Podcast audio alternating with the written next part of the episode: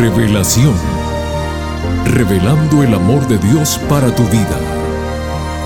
Un momento de reflexión sincera en la palabra de Dios. Revelación.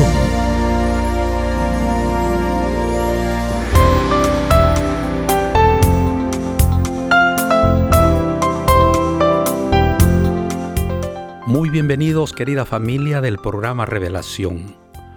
Quien les habla, su amigo Noé Álvarez, los saluda y les agradece su sintonía. Estoy seguro de que seremos bendecidos grandemente con el mensaje que escucharemos hoy. Mis amigos, en este mundo convulsionado, lleno de guerras, asesinatos, delincuencia, el ser humano en general teme por su vida. Por el contrario, el cristiano que se aferra a las promesas divinas sabe que Dios estará con nosotros todos los días de nuestra vida según su promesa. Ese Dios amoroso, siendo más específico, inspiró al escritor bíblico quien nos dijo, caerán a tu lado mil y diez mil a tu diestra, mas a ti no llegará. El salmista David quien entendió bien esas promesas nos dijo, El que habita al abrigo de Dios morará bajo la sombra del Omnipotente. Salmo 91.1. Amigos queridos, confiemos en ese Dios que siempre está velando nuestra entrada y nuestra salida. Con estas hermosas promesas llenas de esperanza, cedemos el tiempo al pastor Homero Salazar, quien nos trae el tema titulado ¿Funciona aún el plan? Por favor, no cambien el dial que regresamos después de la siguiente melodía musical.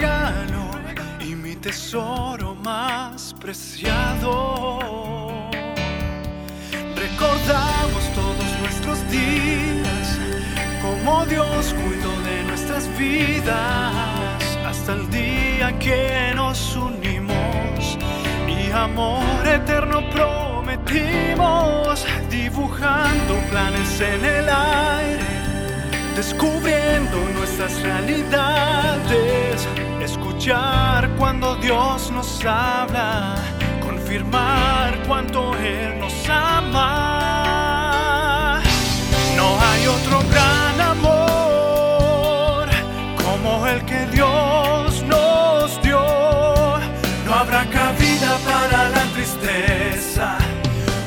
amor es una promesa, no hay otro gran amor, como el que Dios nos dio, impresionados por tanta belleza. Nuestro amor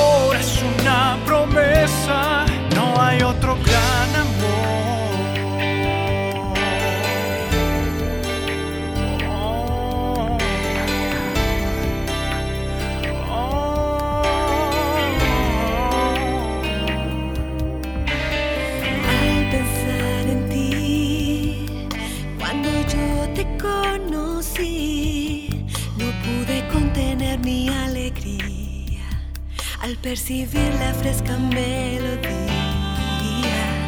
Gracias doy Señor por darme esta bendición. Nuestra vida es de tu fuente, con la total expresión de tu amor.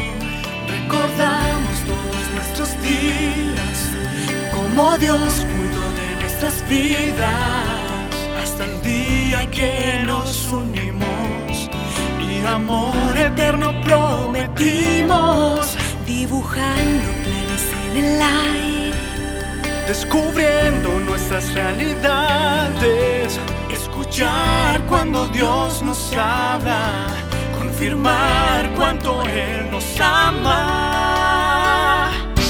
No hay otro gran amor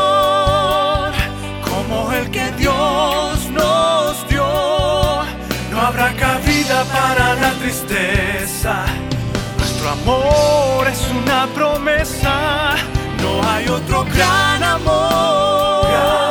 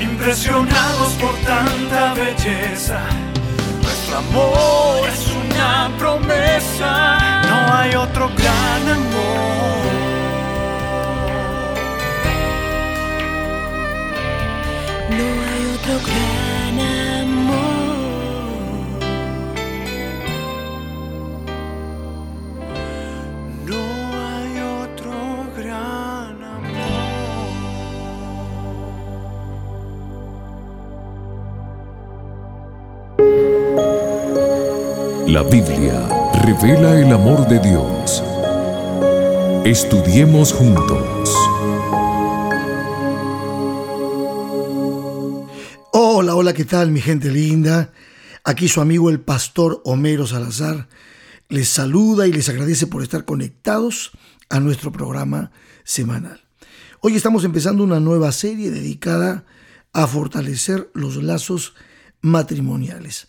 Bueno, aprovechando que es el mes de las madres, siempre en mayo tratamos de tocar algún tema relacionado con el matrimonio, el hogar, la familia. La serie la he titulado Matrimonios Felices. Así que les invito a no perderse ninguno de nuestros episodios. Y a este primer episodio lo he titulado ¿Funciona aún el plan?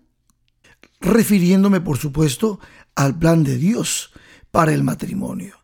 Bueno, vamos directamente entonces a nuestro tema. Pero antes, déjenme mostrarles algunas estadísticas con relación a los divorcios, sobre todo aquí en Estados Unidos. Según los informes del CDC, más o menos para el 2022, unos 630.505 divorcios se llevaron a cabo en los Estados Unidos. Esto obviamente sin contar cinco estados que no presentaron su informe. Nos estamos refiriendo a Indiana, California, Hawái, Nuevo México y Minnesota. Según este informe, entonces, quiere decir que alrededor de 1.270.000 personas se divorciaron en ese año. El CDC informa que hay una tendencia a disminuir la tasa de divorcios. Esto puede deberse también al hecho de que hay una tendencia a disminuir la tasa de matrimonios. O sea, la gente se está casando menos, por eso las estadísticas de divorcios también han bajado. Me llamó mucho también la atención este informe que el promedio de duración de un matrimonio en los Estados Unidos oscila entre los 19 y 20 años. Y por eso es que la tasa de divorcios para mayores de 50 años ha ido en aumento. Es importante también saber que Estados Unidos ocupa el tercer lugar en países en el mundo con tasas elevadas de divorcio. Bueno, entonces, ¿significan esas estadísticas que el diseño del creador de Dios para el matrimonio ya no funciona? Pues antes de responder esta pregunta, vamos a analizar un poquito cuál fue el plan de Dios para el matrimonio. Vamos a ir entonces a Génesis capítulo 1, verso 27. ¿Por qué? En primer lugar, tenemos que recordar que la idea de crear al hombre y la mujer fue de Dios. Dice Génesis 1.27, y creó Dios al hombre a su imagen, a imagen de Dios lo creó, varón y hembra los creó. Ustedes van a notar que aquí en Génesis capítulo 1 se presenta de manera general la creación del hombre, pero en Génesis capítulo 2 ya se muestra de una manera más detallada cuál fue el proceso de esa creación. Del capítulo 1 es muy importante que destaquemos que Dios hizo al hombre, estamos hablando genéricamente, varón y mujer. ¿Y para qué los hizo? Pues para cumplir los buenos propósitos que Dios tenía para el hombre. Esto es importante que lo entendamos porque podremos de esa manera apreciar lo que verdaderamente es el matrimonio como Dios lo creó. Al crear Dios dos personas, o sea, un varón y una mujer, y al unirlos en el matrimonio, Dios estaba de esa manera completando el maravilloso misterio de la masculinidad y la feminidad para traer gozo a nuestras vidas. En segundo lugar, el matrimonio fue diseñado por Dios para que tanto el varón como la mujer no estén solos. Según lo que dice el relato, dice Génesis capítulo 2, vamos ahora al capítulo 2, los versos 18 al 22. Noten lo que dice. Y dijo Jehová Dios, no es bueno que el hombre esté solo, le haré ayuda idónea para él. Y Jehová Dios formó pues de la tierra toda bestia del campo y toda ave de los cielos, y las trajo a Adán para que viese cómo las había de llamar y todo lo que Adán llamó a los animales vivientes, ese es su nombre. Y puso Adán nombre a toda bestia y ave de los cielos y a todo ganado del campo. Mas para Adán no se halló ayuda idónea para él. Entonces Jehová Dios hizo caer sueño profundo sobre Adán, y mientras éste dormía, tomó una de sus costillas y cerró la carne en su lugar. Y de la costilla que Jehová Dios tomó del hombre, hizo una mujer y la trajo al hombre. Pues en el relato bíblico podemos notar que Dios hizo una criatura similar al hombre, pero a la vez completamente diferente. Fue tomada del varón, pero ella lo complementó. La mujer resultó totalmente adecuada para el varón en lo espiritual, en lo intelectual, en lo emocional y en lo físico. La mujer fue diseñada para ser la ayuda idónea del varón. Este término ayuda idónea es muy importante. Es la palabra eset kenegdo en el hebreo y se refiere a una relación benéfica en que una persona llega a sostener a la otra. Como amiga, como aliada, jamás se refiere a subordinada ni cierta clase de empleada o sierva. Estas mismas palabras inclusive eran utilizadas por el salmista, el rey David, para hablar de Jehová como nuestro ayudador. Por lo tanto, no podemos confundir esta frase con alguien que está subordinada a nosotros o alguien que está para servirnos y ser una empleada para nosotros. Esto es muy importante destacar. Entonces, en este segundo punto vemos cómo el matrimonio comienza con una necesidad, la necesidad de compañerismo, la necesidad de complemento. Y Dios lo entiende. Por eso el Señor creó a Eva para complementar, para acompañar, para completar a Adán y aliviar obviamente su soledad. En tercer lugar, el matrimonio fue planeado por Dios para traer felicidad. Si continuamos leyendo en Génesis capítulo 2, ya en el verso 23, dice lo siguiente, dijo entonces Adán, esto es ahora hueso de mis huesos y carne de mi carne. Esta será llamada varona, porque del varón fue tomada. Miren, este es el primer canto de amor que un hombre le haya cantado a una mujer. No, no quiero ni imaginar la melodía de ese canto que habrá sido un canto de amor perfecto entre un hombre y una mujer perfectos. Pero los expertos en hebreo dicen que Adán expresó en este canto una tremenda emoción, un regocijo, un asombro, como diciendo, por fin, al fin tengo a alguien que me corresponda. Se dice que su expresión, hueso de mis huesos, carne de mi carne, llegó a ser un dicho favorito en la época del Antiguo Testamento, describiendo, obviamente con esta frase, esa relación íntima entre el hombre y la mujer, el varón y la mujer.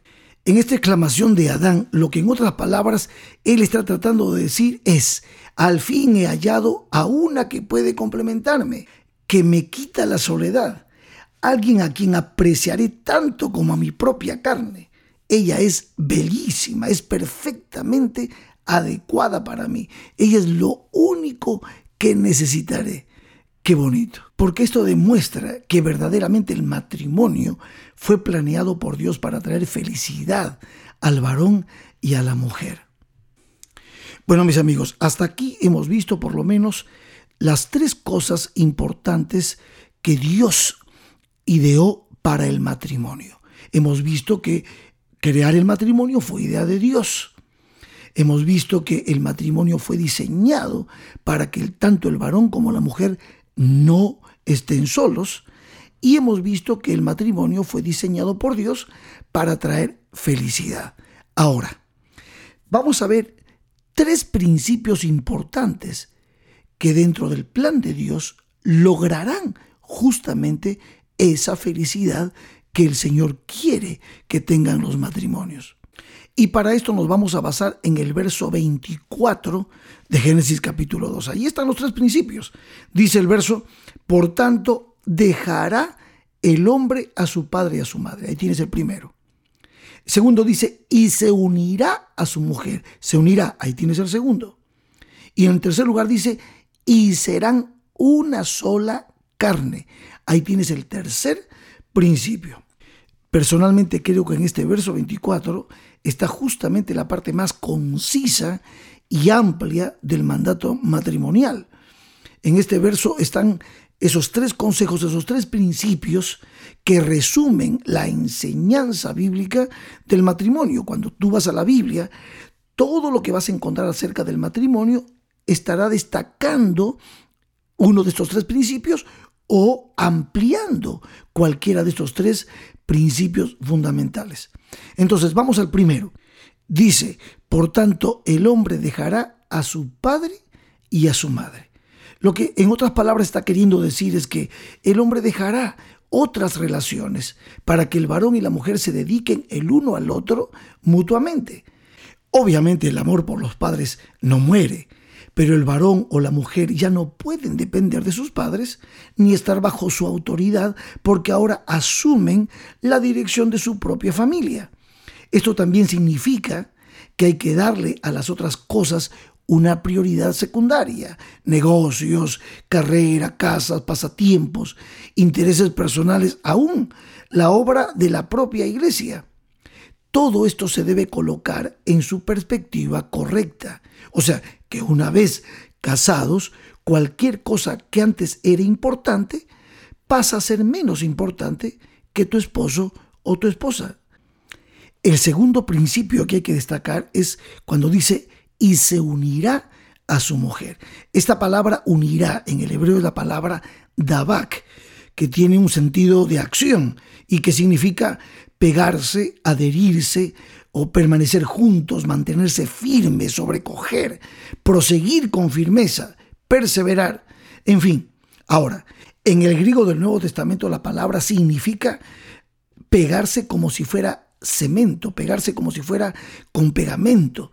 La idea es como estar soldados, de tal manera que no se pueden despegar sin daño mutuo. Esto es profundo porque este principio nos está demostrando que Dios tiene un mensaje poderoso para los cónyuges, de manera especial para el varón, porque sobre él recae en gran medida la responsabilidad de hacer todo lo posible y ser todo lo que se debe ser para formar vínculos estrechos con su esposa, de tal manera que esos vínculos los hagan inseparables y ella obviamente debe responder de la misma manera. Deben ser lazos eh, prácticamente de acero que formen una unión indisoluble ante cualquier crisis.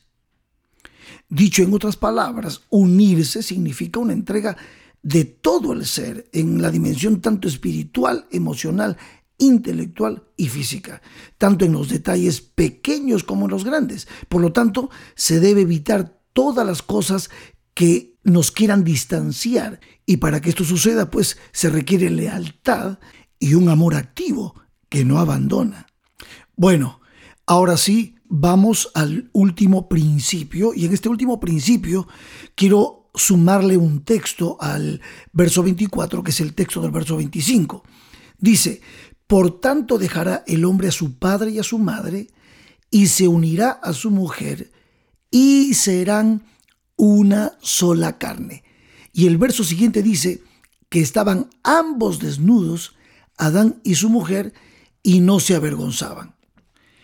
Lo que vemos aquí en este tercer principio, el ser una sola carne, es más que unidad, porque para que esto ocurra, el matrimonio debe ser monógamo y heterosexual, o sea, para dos personas solamente, el varón y la mujer. Esto está descartando completamente lo que es la poligamia, lo que es el adulterio, lo que es el homosexualismo. Es muy importante tener en cuenta lo que la Biblia presenta con respecto a este principio de ser una sola carne, porque implica muchas cosas, no solamente el aspecto físico, sino también el aspecto emocional, el aspecto intelectual, el aspecto espiritual. En definidas cuentas tiene que ver con conocer, amar profundamente a nuestro cónyuge. Por lo tanto, en el modelo divino del matrimonio, la relación sexual entre los esposos incluyen no solamente el conocimiento físico, sino también el emocional, el intelectual, el personal. ¿Por qué? Porque ambos se conocen porque decidieron caminar juntos para toda la vida. Y ellos son uno, una mente, un corazón, un cuerpo y un espíritu. Y esta, mis queridos amigos, es la razón por la cual el divorcio tiene un efecto pues devastador, porque no quedan dos personas, sino dos fracciones de una.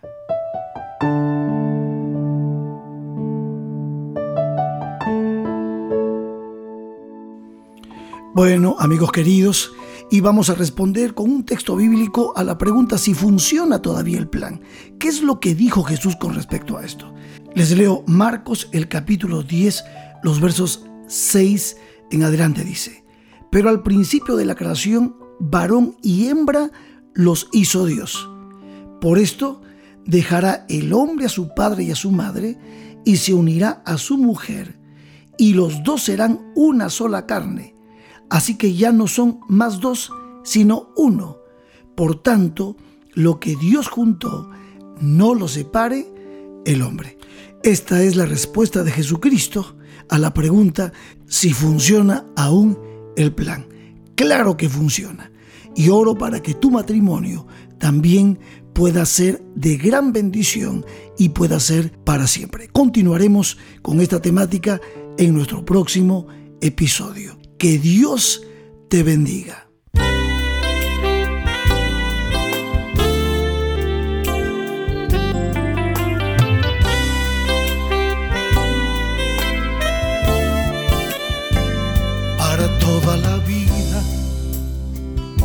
Prometimos amarnos y en presencia de Dios prometimos cuidarnos para toda la vida. No habrá nada ni nadie que interrumpa este amor, nada que nos separe para toda la vida. Prometimos tú y yo construiremos un hogar con mucho amor para toda la vida.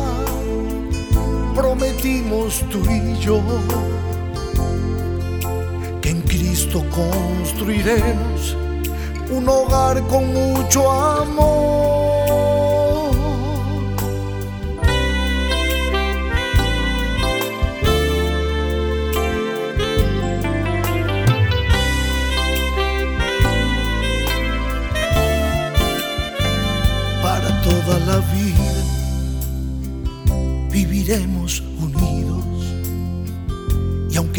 Tormentas, confiaremos en Cristo para toda la vida, porque hay una esperanza cuando venga el Señor y nos lleve a su casa para toda la vida. Prometimos tú y yo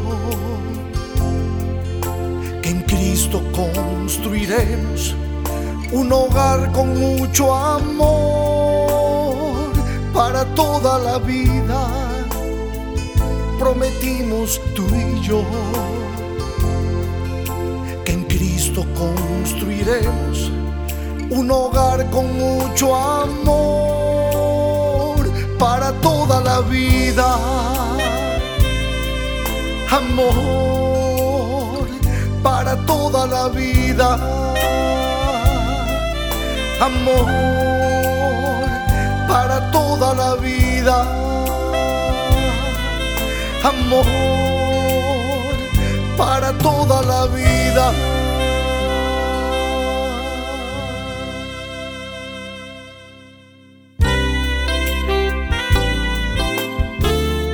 Gracias, Pastor Homero Salazar, porque hemos comprendido mejor que el plan de Dios sigue funcionando. Mis amigos, para la próxima semana tendremos un programa del todo especial. Estaremos celebrando el Día de las Madres. El tema que nos trae el pastor Salazar lleva como título El desarrollo de la intimidad. Aquí los esperamos, no falten. Que Dios te bendiga. Te invitamos a conectarte con nosotros en nuestro próximo episodio de Revelación. Este programa llega como cortesía de tus amigos los adventistas del séptimo día.